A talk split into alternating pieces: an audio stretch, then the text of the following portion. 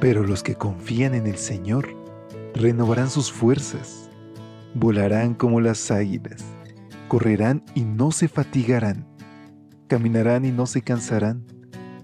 Mantengamos pues firme la esperanza que profesamos, porque fiel es el que hizo la promesa.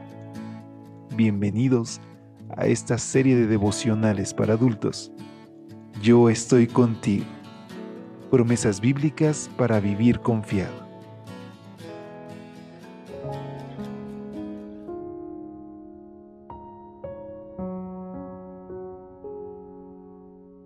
Hola, muy buenos días.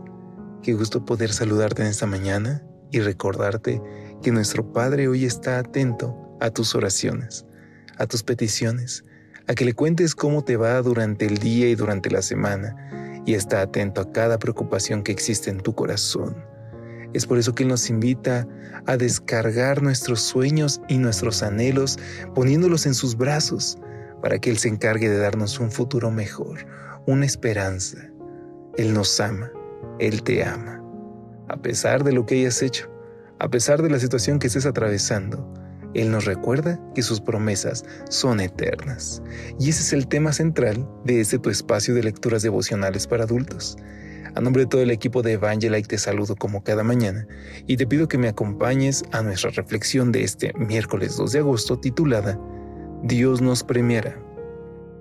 Gálatas 6, versículo 9 nos dice, no nos cansemos de hacer el bien porque, si seguimos haciéndolo, Dios nos premiará a su debido tiempo.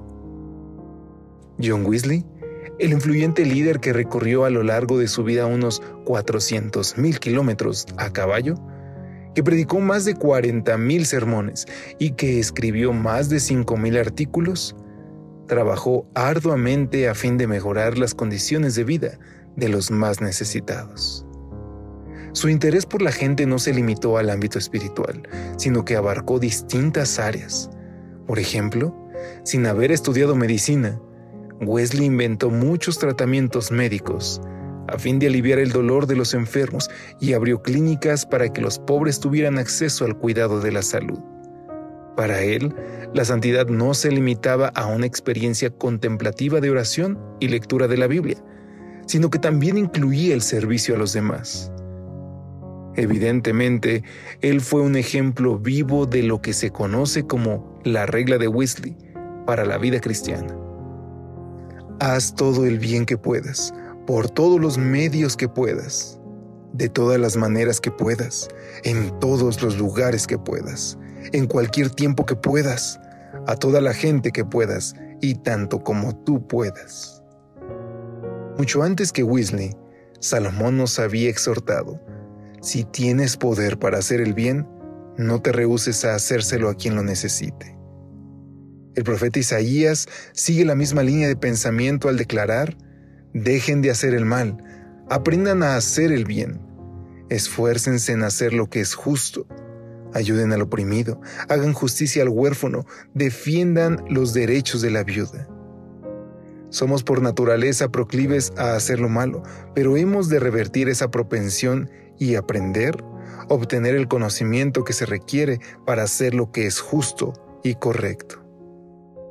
Hacer el bien a todo el que podamos, siempre que podamos, nos aleja de una sociedad que glorifique el egoísmo y coloca al prójimo en el centro de nuestra existencia. Hacer todo el bien que pueda no se trata de mí, sino de los demás, y como dice el sabio Salomón, yo sé que nada hay mejor para el hombre que alegrarse y hacer el bien mientras viva. ¿Escuchaste bien? No hay nada mejor. Además, como dice esta maravillosa promesa, Dios nos premiará a su debido tiempo. Querido amigo, tal vez hoy estás cansado de batallar con alguna situación o estás atravesando un problema en tu vida.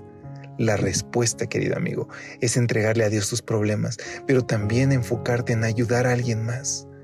Verás que cuando suples las necesidades de cualquier tipo físicas, emocionales o espirituales de alguien, tu corazón se llena y se alegra, porque esta es nuestra mejor recompensa en esta tierra, servir a otros. Hoy yo te desafío a que no te vayas a tu cama a descansar sin antes ayudar a alguien de cualquier manera. ¿Y qué te parece si hoy lo pedimos en oración? Querido Dios, por favor Señor, queremos ser tus manos. A pesar de que a veces nuestro corazón está roto, ayúdanos Señor a abrazar a alguien y a compartirle de tu amor. Pon esa persona en nuestro camino. Te lo rogamos en Jesús. Amén. Dios te bendiga. Hasta pronto. Gracias por acompañarnos. Te esperamos mañana. Te recordamos que nos encontramos en redes sociales. Estamos en Facebook, Twitter e Instagram como Ministerio Evangelite. Y también puedes visitar nuestro sitio web www.evangelite.com.